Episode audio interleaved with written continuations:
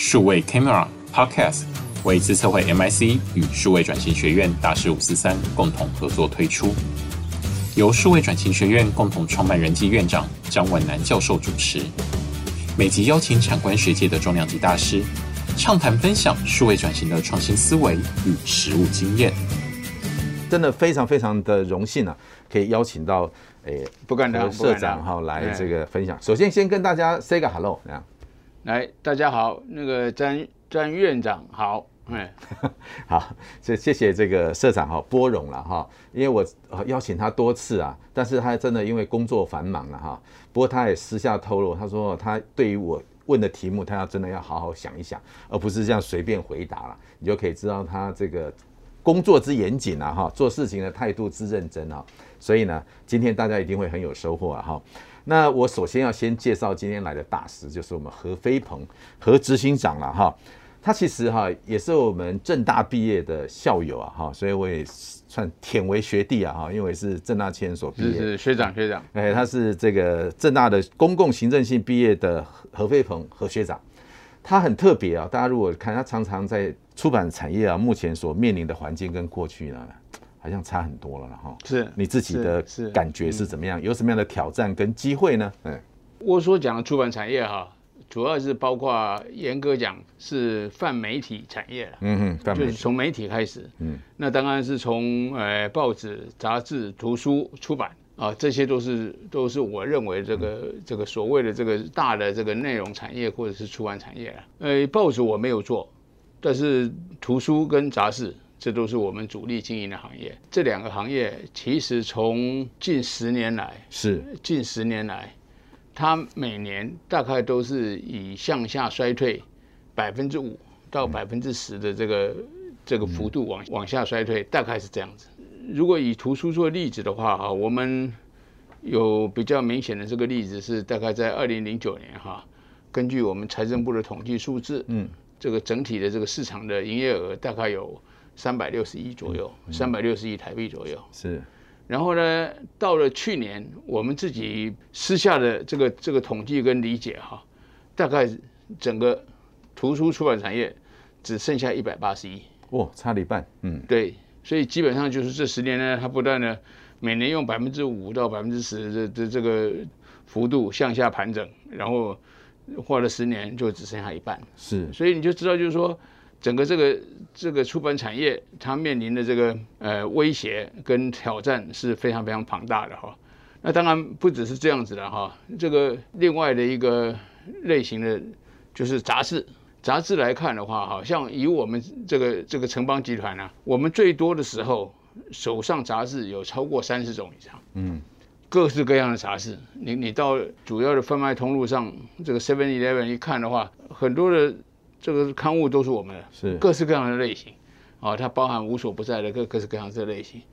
可是呢，这十几年来，它不断的不断的单一市场都是这样衰退。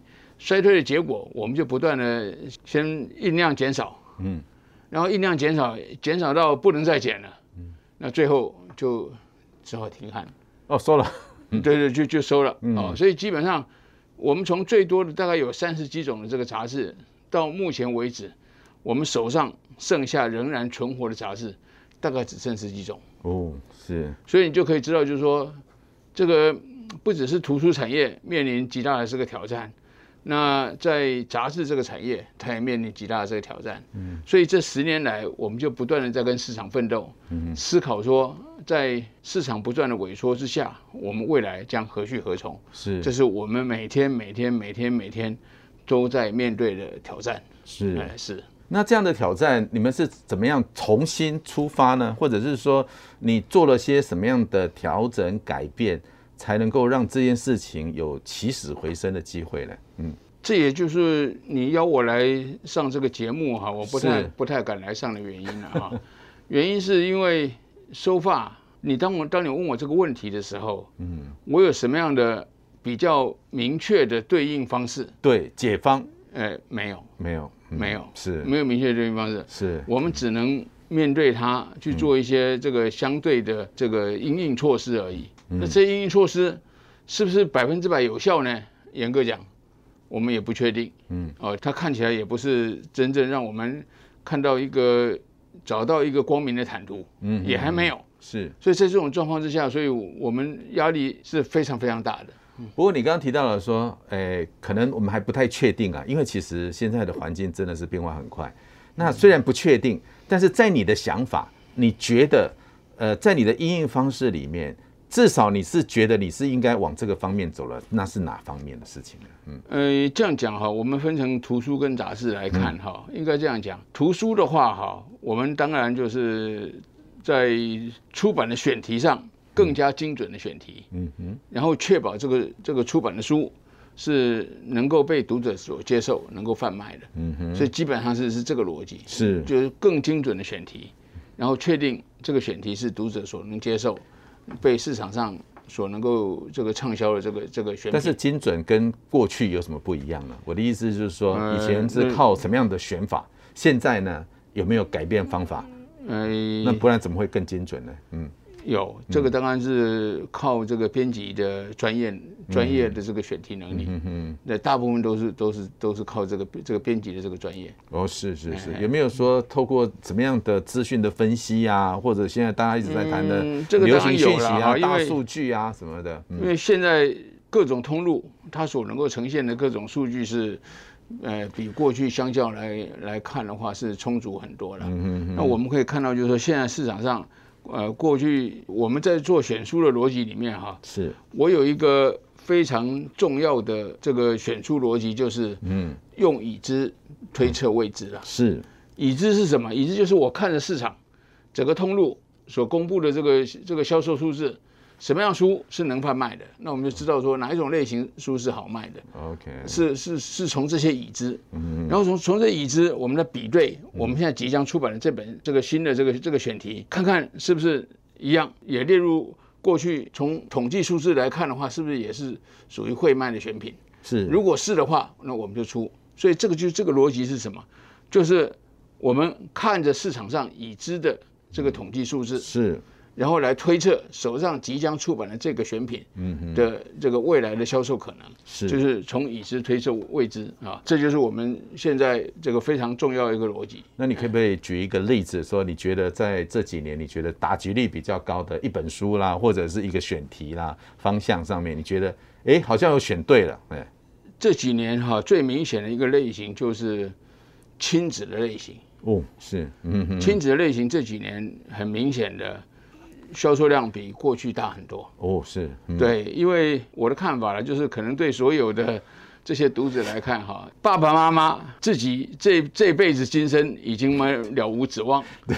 啊，所以只好把所有的指望寄托在未来的这个小孩身上，是，所以对小孩未来他的可能可以读的各式各样的这个课外读物啦，是书籍啦，完全。在所不惜的这个再贵他都他都愿意买，所以从这个统计数中我们就看到，就是说这个亲子的类型是非常非常热门的哦，有一个，而且销售量比过去大很多。那因为是这样的话，所以我们就是。我看起来现在最近这这几年来，许许许许多多的这个出版社，嗯，都跳下去做亲子的类型，是 OK。那这就是一个比较明显的这个，这可能跟大环境那个少子化啊，非常非常明显有关系啊。呃，不不，应该这样讲哈，理论上少子化是市场变小的，对，是市场变小的。嗯嗯。但是台湾的少子化导致亲子的类型越来越热门。销售量越来越大，这原因又何在？哦，因为他愿意把更多的钱，因为本来生两个、三个嘛，我们讲说第一个照书养，第二个照猪养，对不对？哈、嗯，所以第二个说，啊，现在只剩下一个啦，当然要钱全部撒进去啊。不是，我我我我我们自己的分析哈，并不不不是这个样子哈。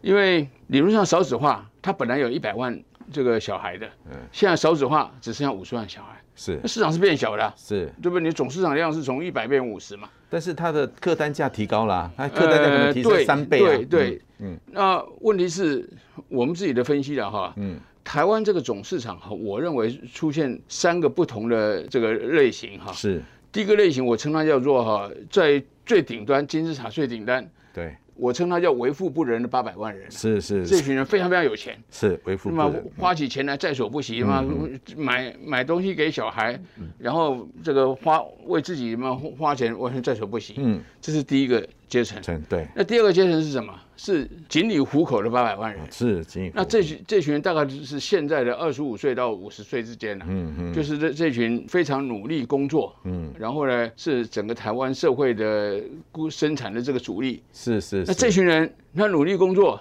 拿的钱是其实并不多，嗯嗯，那仅以糊口。但是呢，这两这两个族群呢是是买书的核心族群。哦，是。那底层的那那剩下的那个那个三分之一哈，嗯、我称它叫做水平线下的吧，这个这个七百万人或八百万人，是。那群人是他生活都都很困难，嗯嗯嗯，就更何何况谈今天要去买这个出版品给小孩，对他们来讲是很大的困难的，是是，所以基本上我觉得我们现在整个出版产业哈，嗯，我们经营的是上面这两个是族群，嗯嗯嗯，是仅以糊口的八百万人跟这个。为富不仁八百万人，那这群人手上有钱，嗯，然后他们在所不惜，嗯、那也出现你刚刚所讲的都这个现象，就是我们的出版的产品那个价格不断的往往上提，从以前我们大概一本书平均单价大概三百呃三三百块钱左右，然后呢它提升到三百五，提升到三百八，哇，提升到四百，嗯，现在我们以我们自己为例，知道哈，书的平均单价大概已经。接近四百二十块钱，OK，所以基本上它这个不断的往上升，嗯，然后呢，这个单价往上提，然后呢，有些它能卖的这个类型不断的这个出现不一样的这个结果。嗯、是，呃，我举两个例子呼应一下那个社长刚刚提到的事情啊。第一个就是那个日本啊，因为老龄化社会，老人多了，可是那个中流，我们该叫做呃，我们叫中产阶级啊，变少了。所以说，都中产阶级都变成下流老人哈，下流就是下流社会啊，就是比较没钱。你刚刚讲的仅以糊口以下水平线下，所以呢，卖西装的那个市场也变小了。所以他们就在想啊，到底要针对那个诶，刚刚讲中产阶级那些下流的一起呢？因为变大了嘛，对不对？还是说针对那个变小的那个金字塔上面的最高层那个部分？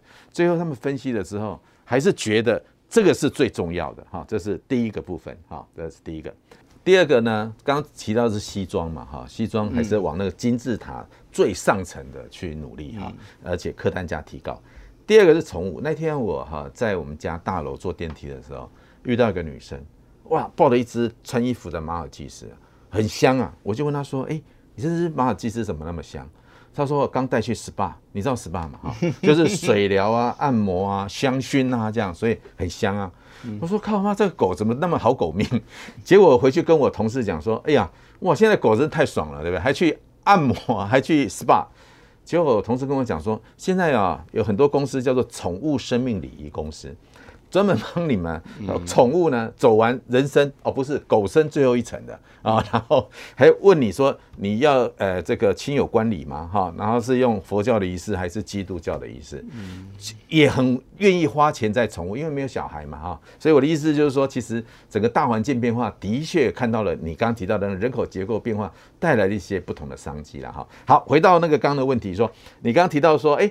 这个出版选题更精准，你也提到了亲子的例子了哈。嗯，那在图书方面，除了出版选题透过已知来推测未知之外，还有什么其他的方法在进行？嗯，我们最最近这几年来一个比较大的变化就是，过去我们通常是做出版一本书哈，通常就是出版纸书，嗯，就纸书出版是我们唯一的商品哈。是。那这十年来，我们开始多出了另外一种商品，叫做电子书。嗯哼哼哼。所以，我们同现在通常是你买一本书的版权，你会把纸书的版权拿下来，同时会把电子书的版权拿下来。嗯哼哼。然后这十年来，尤其是最近这三四年哈，整个电子书的市场，它几乎每年都是用翻倍成长。哦，是，嗯啊，都是不断的 double double 这样成长。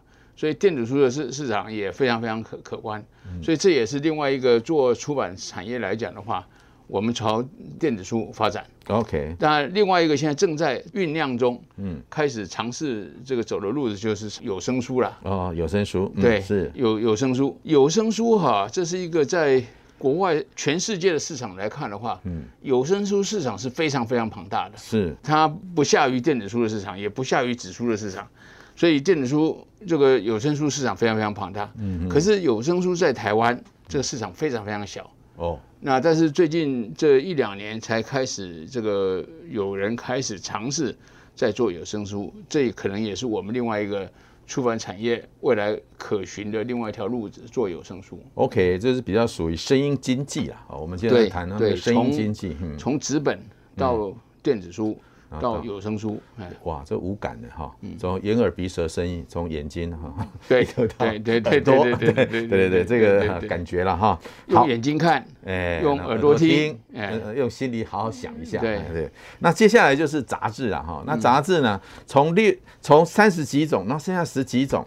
接下来会继续收吗？还是他要怎么转型呢？呃，这样子哈，这个杂志在转型的过程里面，我们通常第一个转哈，就是、嗯、呃，我们同时会去经营所谓的线上的杂志，嗯，啊、哦，就是经营一个网络的频道，嗯哼，啊、呃，举例来讲，比如说我们 PC Home 杂志，是那我们就去做了一个 T 克邦的这个是这个电电子化的这个这个网网络频道，是。啊，那不断的在上面，我们去经营各式各样的内容，然后让它的流量越来越大，然后流量大了，我们就可以在上面做一些广告，然后这个产生一个网络媒体。嗯哼，我们从一个纸本媒体，然后我们附属去经营一个网络媒体，这通常都是现在杂志在做转型的过程里面必备的一条路子。嗯哼哼，就是从纸本，嗯，然后附属去经营一个网络媒体。哦，那刚刚讲是附属嘛，哈，会不会变成主流，然后变纸本变附属啊？没错，没错，没错。我们现在我们现在通常都这样想哈，就是现在是纸本跟网络并行，嗯，但是呢，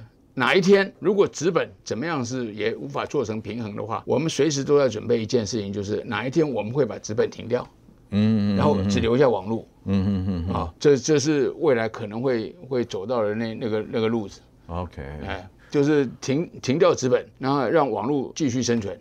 因为你刚刚提到提到停掉这件事情啊，最近刚好几家餐厅也都停掉了哈，都是让我想到说，这样在疫情的期间呐哈，对于整个出版，不管是书也好或者杂志也好，它的影响是正还是负呢？嗯，比如这两年，当二级管制的时候，嗯，大家都不能出门，然后都不能去群聚，不能去书店。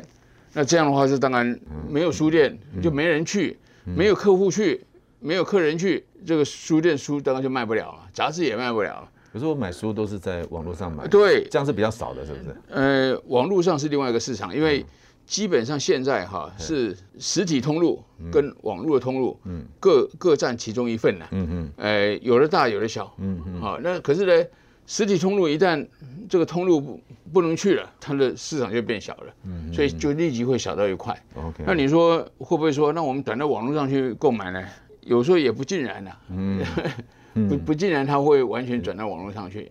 OK OK，因为哈，现在大家其实以前哈，我们知道出版了，像杂志基本上都是订阅制嘛，嗯，然后我知道杂志以前也开始在所谓的随便你看订阅制，就要像那个 YouTube 这样子，对不对？那你觉得这个 business model 适用在你们的这个出版或图书杂志上面的这样子的生意吗？嗯，你讲的是所谓的 all you can eat，哎，对对对，的这种饱读式的这种订阅制了哈。嗯，我不认为这是个这是个路子的。嗯，因为饱读，我认为，嗯，只会把市场变小。嗯哼哼，不不太有机会把市场变大了。OK，原因就是因为每个分到的太小了。饱读就是你每个人收到这个金额很少嘛，对对，相对金额很少嘛。嗯哼，哎，OK。那请教一下啊，就是当你要变成，比如说刚提到从电子书啦到声音经济啦，哈，那一路往下走，或者是说，哎，这个杂志跟这个呃电子的哈，就是实体的跟哎网络社群附属的，哎，可能一半一半，甚至以后可能会变主流等等哈。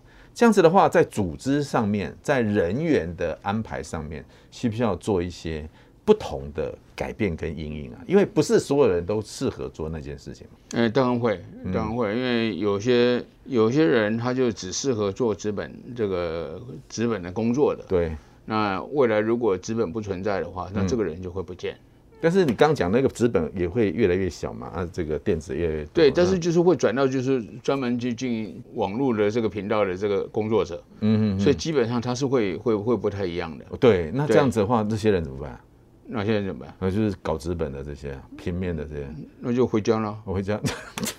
这有什么好讲的吗？这就回家了。不是是，那你你要给他一点建议啊，就是要就是从从老板的角度，你说哎，他可不可以再训练呢？或者是说再学习？永远在跟他讲一件事哈，未来我们会朝网络经营的这个角度发展。嗯，所以我希望你就是说，原来做资本的人能够转去经营相关网络的这个，把这样的这个专业技能这个培养起来。嗯，那你可以往网网络这个角度去发展。嗯嗯嗯。那可是有的人就告诉我说，呃，何先生，我现在我做资本已经做了三十年，嗯，我现在已经五十几岁，那眼看他们在两三年我就要退休，你叫我去转身做网络，我我就不想转啊。嗯嗯。那你就我好好继续待着资本吧。啊，那对于这种人，我们就没办法，那就到时候我们实在是，嗯嗯，这个资本如果真的要淘汰的话，他可能就要跟着这个资本一起淘汰。OK，因为也有这种人，他们，那你们没有想说给他一点训练啊，或者是怎么样的一个？我们给的训练非常非常多哦，真的，给的训练非常非常多，就怕他不转。OK，啊，嗯，我常开玩笑讲一句话哈，你可以把马。拉到水边，可是他就不饮水，他就不不去喝那个水。嗯，所以你可以把马拉到水边，可是你没有办法让马喝水。对，马喝水，他愿不愿意？是马要自己愿意喝水，他才愿意喝。所以基本上是这个逻辑。我开各式各样的课，可是我的同事如果他真的不想转、不想改变，开课对他来讲，他也是没有用的。了解，也也是没办法去，也没有办法改变他了。哦，那我上次有听到你讲到一个事情啊，因为那时候疫情还比较严重的时候啊，你提到说，哎，你希望啊，在未来几年之内了，哈，大家都能够 work from home 啊，这样子的一个想法还持续吗？当然，哦，还持续。OK，那这样管理上面的管理制度啦，或者这样讲哈，应该是一个 mix 的这个工作形式了。嗯哼，不是完全 work from home 了，就是说，可能我们有一半的人他随时是在家里工作的。嗯，那意思是说，我们提供的工作者一种选择是说，你可以在某一段时间，嗯，啊，你可以在家工作，嗯，你不是不是一定要到到办公室来的，嗯，但是呢，有时候你是一还是一定要来的，嗯嗯，所以基本上它它是一个混合式的工作形式，是实体来上班的工作形式跟在家。或者在外面这个 work from home 的工作形式是。啊，这是 mixed，嗯，这是混混合式的。那这种这种状况，其实未来最最简单的方式就是，可能我们的办公空间不需要这么大，因为不不需要每一个人都有位置，可能我们只要有一半人的位置就可以了。嗯。啊，那另外有一半人可以在家上班，或者在外面选择在他他认为喜欢舒服的地方上班。那你觉得像这样子的工作形态跟工作的意识在台湾会普遍吗？会。啊，这个回不去啊，是吗？因为但我看老板都很想看员工来上班。呃，不是，不是，历经过这一次的这个疫情之后哈，这个已经太多办公室的同事，嗯，他已经尝到在家上班的不同的感觉。我不能讲是一定比较好的滋味了。嗯嗯嗯。哦，有人不见得是每个人都喜欢在家上班啊。但是基本上来讲的话，就是喜欢的人他就喜欢上了，嗯，所以基本上未来这个在家上班，我认为这是一个不可逆的趋势，嗯哼，所以任何一个公司一定要提供一种选择，就是你可以让工作者选择在家上班，嗯，你不能永远只是说我只有一条路，就是你只能到办公室来上班，在家上班是不可以的。我认为这个是不符合现在潮流的这个这个做法。嗯。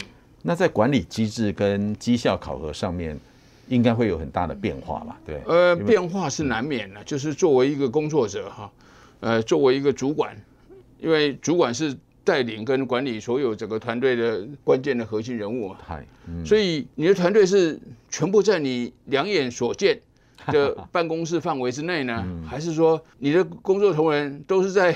你两眼看不见的，在家里上班呢，这当然状况不一样。所以基本上他对于整个团队的这个管理的态度跟逻辑都要有非常大的这个转变。我举个最简单的例子哈，他的转变最重要一件事情就是一个是完全彻底信任员工。嗯哼，你认为所有人都在你两个眼睛看得见的地方办公室上班，所以你看见你就觉得他有在工作，你没看见你就觉得他好像可能会偷懒。嗯。这个逻辑是不通的，嗯嗯。啊，他要偷懒，他随时他都可以偷懒，他有一万种方法的嘛，对，来避免你的监视，对，跟你的这个管理，对，啊，所以基本上应该这样讲，就是一个主管，他要对他整个的团队是有百分之百的充分信赖的。嗯嗯嗯，他会认为就是他们会做他该做的事。嗯，OK，所以基本上他是不是会有好的工作表现，跟他努力在这个工作上兢兢业业，并不是因为你看着他，你盯着他，然后你管理他，绝对不是这个逻辑，是他愿意，是他他自己打发自内心，他就是愿意在家里好好做这样一件事，所以这是两个完全不同的这个逻辑，一个是充分信赖员工，然后在充分信赖员工里面，我们怎么样去建立一个好的沟通机制，让大家能够在家上班、做远距上班的这个状况之下，能够有好的沟通方式跟跟跟沟通的环境。得到一个好的这个工作绩效是是，从刚刚这个社长提到哈，执行党了哈，提到几件事情。第一个，因为整个大环境已经改变了哈，这个环境呢，数位科技来哈，对于我们整个出版集团真的有很大的打击，尤其市场开始缩小，以图书杂志为例，就这样 shrink 上来。那为了因应这件事情，在出版上面做了一个精准的调教，也开始展开这样电子书啦、声音经济这方面的尝试。那在杂志的上面呢？在这个网络上面哈，其实也呃花了很大很大的 effort 了哈。但是呢，当我们要做这件事情的时候，一定会有一些 IT 的投资嘛哈，数位科技的投资啊。在这个事情上面哈，你是觉得对就应该投资，还是你会去考虑什么 ROI 啦，或者是这些？因为也没有什么 ROI 可以评估啊，因为没有做也不知道嘛，对不对哈？那你是用什么样的信念去做这些数位科技的投资啊？在我们这个数位转型的过程里面哈，嗯，这个 IT，嗯。的这个投资，我认为它是成本中心，是成本部门，嗯哼，所以谈不上 ROI 的问题。哦，它它是成本，它就是成本，嗯哼，它是一定要花了这个成本。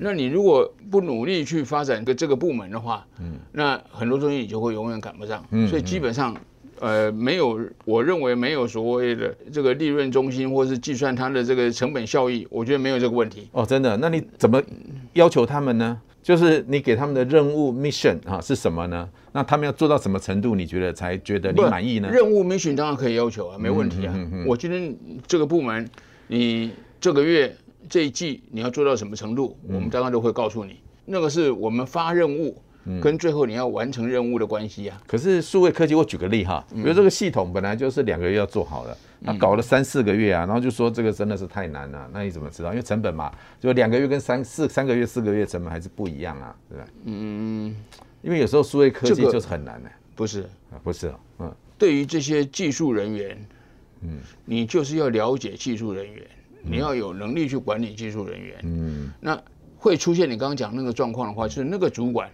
对技术人员的工作状况、实际的工作情形，不是他不够了解，嗯嗯他才会任由这些技术人员告诉他说：“哦，我到时候做不出来，两手一摊。”那哪有这种事啊？对不对？你对于那些在行的这个主管来讲，他就告诉你不是这个样子。你这个很很清楚，这就是两个月要做完成的。你两个月为什么做不完成？就是你有问题。所以基本上没有没有那个问题，会会有那个问题，是因为那个主管。对于技术人员的管理，嗯，对于技术人员不够了解，嗯，才会有这种现象。理解，所以显然啊，就作为一个主管呢，还是要对于所负责的这个领域啦，哈，人员呐，要掌握的很清楚啦。这可能是自曼系列要传达给大家的吧？是不是？每一个主管 都要很清楚他所负责的这个这个领域跟部门啊。嗯哼哼。好，我最后想请教一下哈，就是说，因为我看到你这边。有一个很有趣的，就是那时候你在担任台湾出数位出版联盟理事长的时候呢，推动所谓百年千书经典必读的数位阅读计划啊，这是这是第一个前提哦。但是呢，你又认为出版人呢要用知识改变世人，这是你的 vision 跟 mission 嘛？哈，不认为所谓知识分子或是文化人评定的好书就能代表读者的立场。好，我们回到那个百年签书。那这是怎么选的呢？你是一个知识分子跟文化人评定的这签书就值得读吗？不是不是不是不是，因为哈那个不是我们评的哦，是。时间评的。哦是嗯，在过去这一百年曾经出过的书嗯，那有些书它经过时间的这个淘洗淬炼之后，它仍然变仍然有价值。哦是。那就这就是我们值得经营的百年签书。嗯嗯，所以那是时间评的，不是我评的。OK OK 啊，不是我们主观去评说 A 书可以，B 书不行，不不是这个事。嗯嗯，是时间淬炼下来，这个书还对现在读者来看的话，我们阅读它仍然有一定程度的价值。哦，你要不要举举个一两本看看这样子？嘿，这个这个太多啦，比如说国学经典啊，《人间词话》啊。啊，那这这些到现在为止都仍然是经典啊。嗯嗯，那我们当然就把它列入啊。嗯嗯嗯，对不对？啊，所以应该要从小一年级啊，国小一年级应该列入一零八课纲来处理这个事情，会不会比较好一些？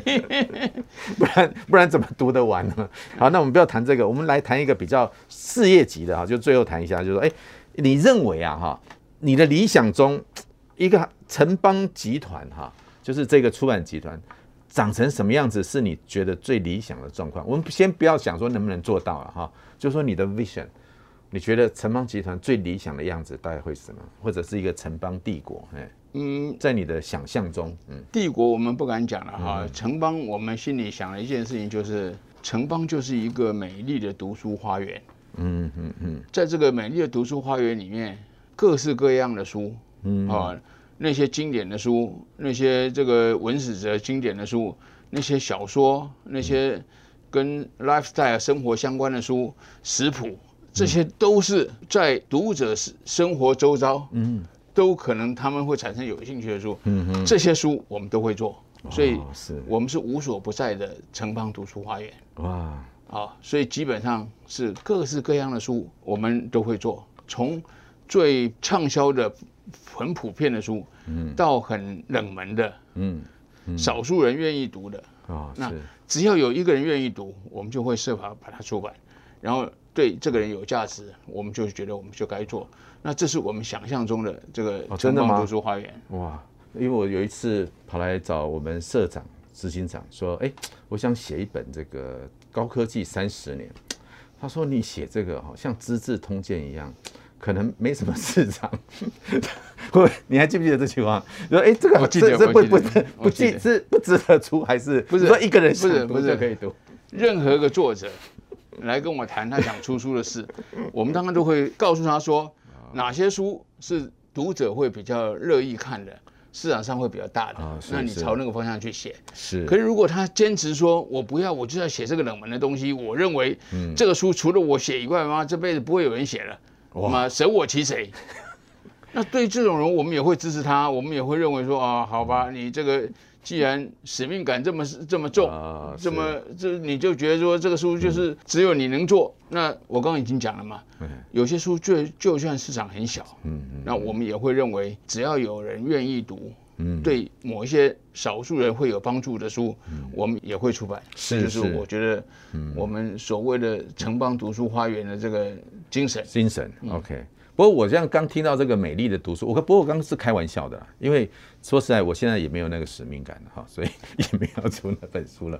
不过美丽的读书花园的确很触动我，而且说哦，有一个花园里面有各种书，那我想看，对啊，对啊，花园嘛哈，就是刚刚讲各种花，那你的读书花园就是哎各种书。感觉就哇，很很丰富，对，这样子，嗯，我觉得 能够到这样子的境界。可是重点来了，就是还是如果没有市场的话，但是我就刚刚为什么想到这个事情呢？因为你会发现说，因为现在的数位科技啊，其实因为一个人要读，假设那个成本很低的话，就是把能够出版的成本降到最低的时候，然后它都是用电子式的话。